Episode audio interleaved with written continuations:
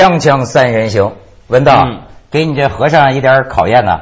哎呦，咱美女请来了，太大了啊！李艾呀，爱呀，咱们节目最缺的就是这个。没错，没错。不会啊，我觉得你们节目很多爱呀，经常听你们说起关于爱的话。对都是关于负面的，我们感觉严重不足，所以李艾得来爱一下。而且人李艾不是一般的美女啊，人家是鼎鼎大名的美女主持啊。没没没没，你知道吗？刚刚开始，刚刚开始。美女主持，但是也要当心呐。这两天有新闻嘛，山东某地的一个美女主持，在一个车里跟一个男人死了。裸体，而且裸裸体死在因为这个开空调是吧？呃，不知道这种汽车煤气嘛，倒灌一氧化碳，对对对，一氧化碳。这个跟呢是不是主持人是不是美女没有关系？对对 对，这这这没有关系，没有关系，也没没景色什么。而且李艾啊，你想上咱们《锵锵三人行》节目是吧？心情很激动啊。对。昨天晚上做噩梦啊。对，昨天晚上做了一个特别，现在想想都觉得挺恐怖的噩梦。怎么了？就主要是。在在一个饭局里头，大家一大堆人一起吃饭，然后我感觉旁边有个男的，我不太认。其实现在想想，我是不认识那男的，但在在那个梦里头，这个人应该是我老公，然后挺胖的，然后长得挺难看的。我觉得这首先就是噩梦的第一个开始。正常，正常。这样的女的往往找一个那样的老公。对，最后都是这样。然后呢，我就去洗手间，然后再回来的时候，我就找不到路了，就觉得进了一个完全不认识的一个地方，然后就完了。我心想。我找不到地方了，我就拿着电话打电话。这个时候呢，就出现了刚刚在饭局里头一起吃饭的一个女的，好像是某人的家属。然后说没事，我带你回去。带着带着，他就把我带到了一个特别就是阴森的一个像花园，然后小道，然后走进去，然后突然间就像就是像那个画皮一样，就变成鬼了，然后吃我。然后我就哇就跑出来，然后就给打电话，就给我那个梦里的老公打电话，啊救我呀什么的。然后我那个老公就出现了。但我怎么看他吧，他他虽然没变哈，但我怎么看他就怎么觉得他像鬼，就大概是这样的一个梦，然后我就惊醒了，我就觉得好害怕。这事实都摆在面前了嘛，对吗？日有所思，夜有所梦嘛。啊，你知道吗？这个你最近这方面有问题了。我怎么有问题了吗？我相信你自己肯定能明白。我因为我觉得很多梦啊，就是你白天琢磨的事儿，稍微变一点形。你你琢磨琢磨，你就是你看有一老公，但是不太太满意。于是呢，就有了另外的男人的老婆，然后另外的男人的老婆把你领在一个黑胡同里，然后还要杀你变成鬼，说明了那个女人对你的这个嫉妒和威胁。不是你这，然后到最后这婚外情搞不下去了，想想还是他有个男的还搞人家的。哦，原来你说这档，说话这么粗鲁，是吧？我觉得跟你们说话，我真的是一定要心里头有一根弦，得想好了，我说出来的后果是什么。对，要不然又在车里认真看待我们，你放心。这个这个梦啊是很有意思的，人家讲啊，电影不就是梦吗？对不对？最近有一个成年人的玩具，成年人的儿童的梦，Michael Jackson 就算是成年人做了小孩梦。是，他们讲变形金刚。就是成年人的儿童梦嘛，是吗？也是儿童的梦。没错，你看我们这编导都二十多岁都结婚的大大小伙子，今天还说给我道具，他这一直收藏的，自个儿收藏，一直玩到这儿。这个变形金刚，变形金刚二，嗯，我看了，你看了，嗯，你只看了一，我看了一，我觉得很好看，本来也想着赶紧去看二，但是后来。赶不上，但是我发现很多当晚看了首映的人啊，就骂声一片了。是不是都这么说？首映不叫首映，首映。然后呢？是不是很多人说《变形金刚二》真的挺这样的？哎，咱这冯小刚的标准，就算票房嘛。票房太牛了，哦，对，这就在中国基本上打败泰坦尼克号了，啊，那很厉害，是创纪录了，三，他们说这达到三点六亿人民币嘛。我觉得就是因为变形金刚一太好看了，变形金刚一我不知道你有没有这样的感觉，我看完出来后，我看的所有的车，我觉得它都能咔嚓咔嚓咔嚓就变形。就那种感觉，就是你你从电影院出来就觉得这世界上所有的东西，反正跟机械有关系的，它都都能变形了，就是它太有那种效果了。但二真的，我反正也觉得一般。我觉得一是很令人意外，真的是为什么呢？因为开始呢，你觉得这是小孩玩具，小孩玩具拍成电影能好看到什么程度？你想想看，但是一看就很惊人。他第一集，他他不是说有多有深度或什么，但从娱乐效果来讲，真的很好。尤其那些车啊变形的过程，尤其我觉得最特别，就因为小时候我不太喜欢变形金刚，我从来觉得它土土的这样，汽车变成机器人，这是很美国的一个想法。但是后来呢，我发现呢，他拍的很帅。很酷，对吧？那机器人很酷。老实讲，这玩意儿哈，我还不是说特喜欢这个东西。嗯。但是呢，我就看这电影，我觉得二比一，反正让我觉得还还好看。我彻底给看晕了。不是，文道，我都看哭了，我都看，我都哭了。别再提你看戏看哭，真的，你肯定有问题。你知道为什么你会看哭呢？我用那个你给我分析梦的这个来分析你啊。嗯。你肯定是这方面有问题。是哪方面有问题？就是他就说不出来了。你看，是哪方面？你你在哪里看哭的呢？哎，我告诉你，就是在那个金字塔底下。嗯，反正我一看到就就就这这种牺牲自己啊，嗯，就是要要要牺牲啊，嗯，我我我就哭啊。是那个老的那个呃变形金刚他要死的那一段吗？呃，不是，就是这个小孩还有他父亲母亲，就最后一堆鼓捣到一块儿，反正快死了，快牺牲了，我就哭。我跟你讲，我哭的这几个点呢，他们都觉得我很奇怪，说我看什么那个那叫什么蜘蛛侠，蜘蛛侠啊也哭，他也哭，对吧？呃，我看那个天煞 Independence Day，那个地球反击战也哭，还哭。但这个哭啊有个共同的地方，嗯，就是啊，我觉得我的哭啊都是隔一层的。现实生活里的真人真事儿，我极其冷酷无情，从来不哭。我哭的都是这个屏幕上。他们说了，就是说我要哭，得在旁边放音乐，你知道吧？那个特别大的音乐，而且看到你记得那个天煞 Independence Day，就那个酒鬼很颓废的人，最后。驾驶着那个飞机冲到那个大圆盘的中间那个地方以身殉国的时候，哇，我就哭得稀里哗啦。你有英雄情节？对，我还以为可能是，我还以为你是看到变相那个女主角那个 Megan Fox 在那跑步晃着晃着哭的。那我那我只会流鼻血。但那个女主角确实很漂亮，很多人说她演技不好，但是我觉得我可以原谅她。她演技再烂，我也愿意看见她。就我作为一个女孩，我都觉得她美成那个样子，就是无所谓，怎么样都行。就那个谁呀，那个 Angelina Jolie 不是你也很喜欢吗？对不对？性感女神嘛，上一代的啊，现在这是新一代。上一代我就不上一代的呢就不喜欢这新一代的，上一代就公开批评说看这个变形金刚二，看到这个女主角，现在美国男孩都爱她嘛，就她演技不行，表情什么烂表情。就我一个哥们还写影评呢，太不要脸了，他居然说，他谁看他表情？都看着他凶，不是这个。我给你们引证一个好莱坞的知名影评人罗杰·艾伯特，嗯，他炮轰《变形金刚二》，但是这人我想先请你看看他这长相非常的呃有趣，你看看，哎，你看，一看这像个影评人是吗？权威啊，权威，权威啊！他说观看这部电影是一次可怕的经历，令人难以忍受的长度，然后这个呃只有那么一点点笑料。如果你想节约自己的电影票，那么就走进厨房，让一对男唱诗班。成员合唱《地狱之歌》，再叫一个小孩猛敲锅碗瓢盆，然后闭上你的眼睛，尽情发挥想象力就可以了。什么剧情不可理喻？呃，汽车人霸天虎和。机器人的对白毫无意义，他们的口音混合着布鲁克林口音、英国口音和 hip hop 口音，却扮演来自外星的生物。他们的表现看上去像丢弃在垃圾场的废物，他们笨的就像石头。相比之下，作为陪衬的人类角色却有趣的多，这就足够叫人无语了。说实话哈，中间有一些细节，因为我小时候特喜欢看变形金刚，我觉得他确实是有点把他这个场面呢搞得有点像一锅粥。我有个朋友说的特别好，他说像一锅粥，因为我们是带着想去吃大餐的心情，你不是说粥不好，粥也好，但是我们带着想去吃鲍鱼啊、鱼翅的这种心情去的，结果一看吧，是这粥里头是有鲍鱼有鱼翅，但给煮烂了。你明白吗？就比如说，你像我们那时候喜欢变形金刚，是因为它真的，你感觉那车是咔咔咔咔，它这么变成，真的能变成一个人。嗯。不，他能感觉到，它确实是能变出来的。比如说，它的轮子在什么地方，它变回去，它也变回车以后，轮子还在那个车应该在的地方。结构是对。对，但问题现在不是，它就有点变成了像我们那个就神话里的故事，像我说变，它就变了，没有任何的过程，过程没了。你这个是内行的看门道。嗯。我之所以觉得好看，就是外行的看热闹。你知道，我就你们还能想得起来？我觉得这个电影让我觉得最好看的是，我现在完全忘了他说些什么。你们说的这些女主角啊，什么情节我都忘了。可是我跟你讲啊，就当时就晕了，就是纯粹的娱乐。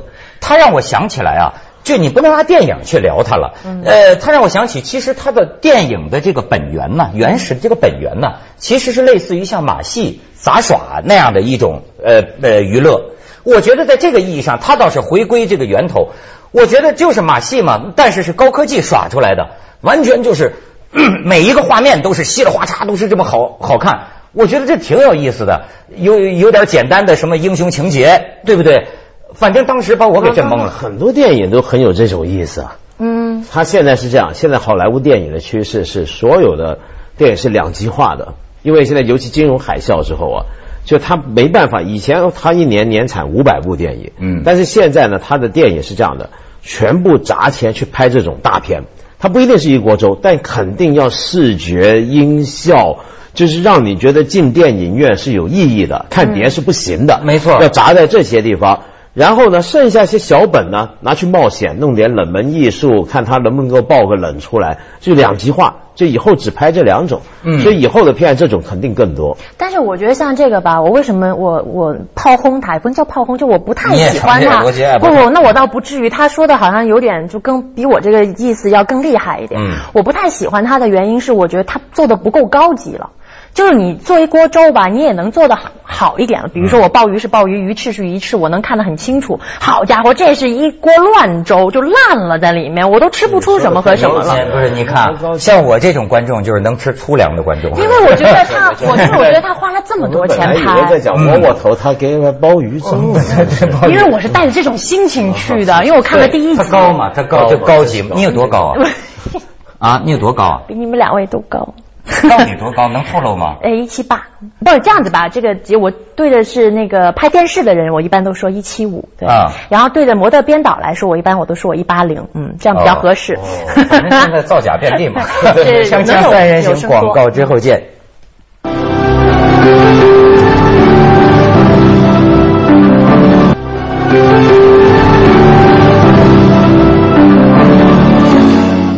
咱说了半天，怎么花花眼球啊？是吗？咱咱咱咱也有人没看过嘛？咱们看一点宣传片。哎，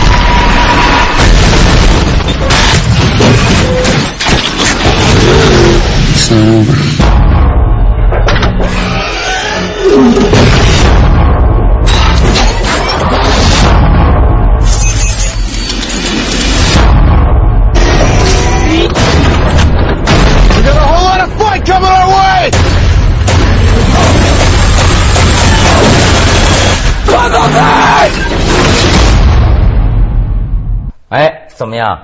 花花世界啊！嗯，看的还是如果就是这种片花，看的还是挺过瘾的。那不电影也挺过瘾的。嗯，我我觉得最过瘾什么？第一集我想起来啊，那时候我其实对机器人的部分当然很感兴趣，但我其实很喜欢他拍军人那些部分。哎，文道你真是高级啊！因为他当时拍军人那些部分那个感觉，你记不记得那一小队美军在美在沙漠里面基地被歼灭了，你就感觉这帮打不死，就就明明打不过还打。还拼苦奋战，一路打回去美国，就是明明是赢不了的嘛，对着那种，对不对？哎，你这么说，我就想起我最近在补习的一个电视剧，叫《士兵突击》。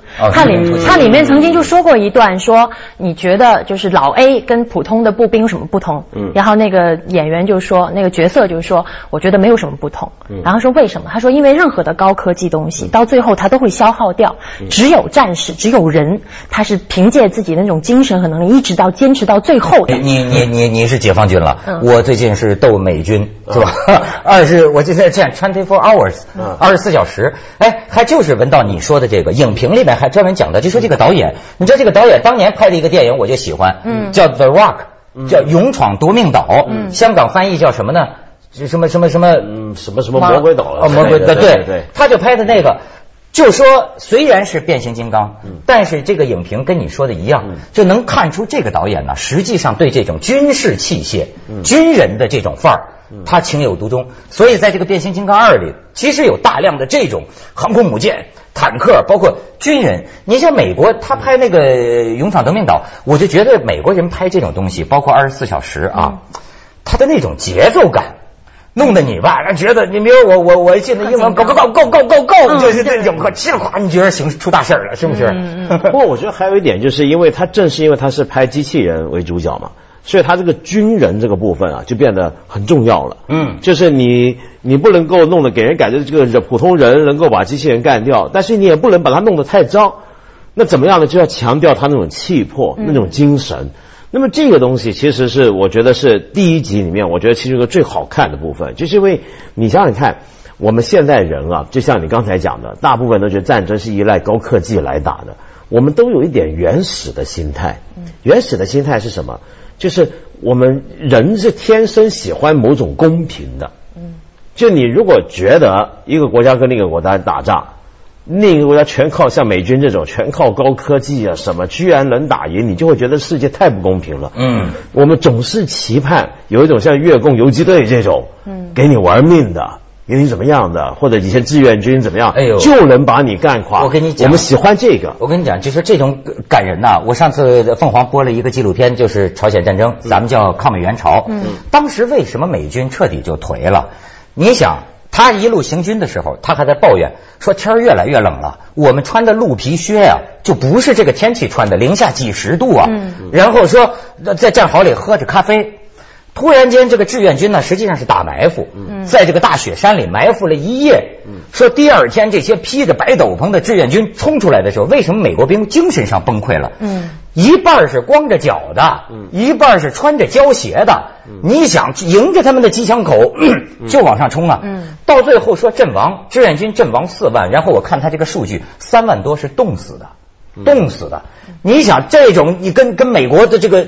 这个比较，我说您还喝咖啡呢？武器太好了，实在是。是啊，对。所以有时候这种高科技的东西可能会让人意志上变得薄弱了。就像为什么美军他打不过刚才你说的那个例子，嗯，他为什么会输了？其实就是因为他高科技的东西让他太舒服了。不过呢，话说回来，就是你想想看，这小时候啊，男孩都还是喜欢玩高科技。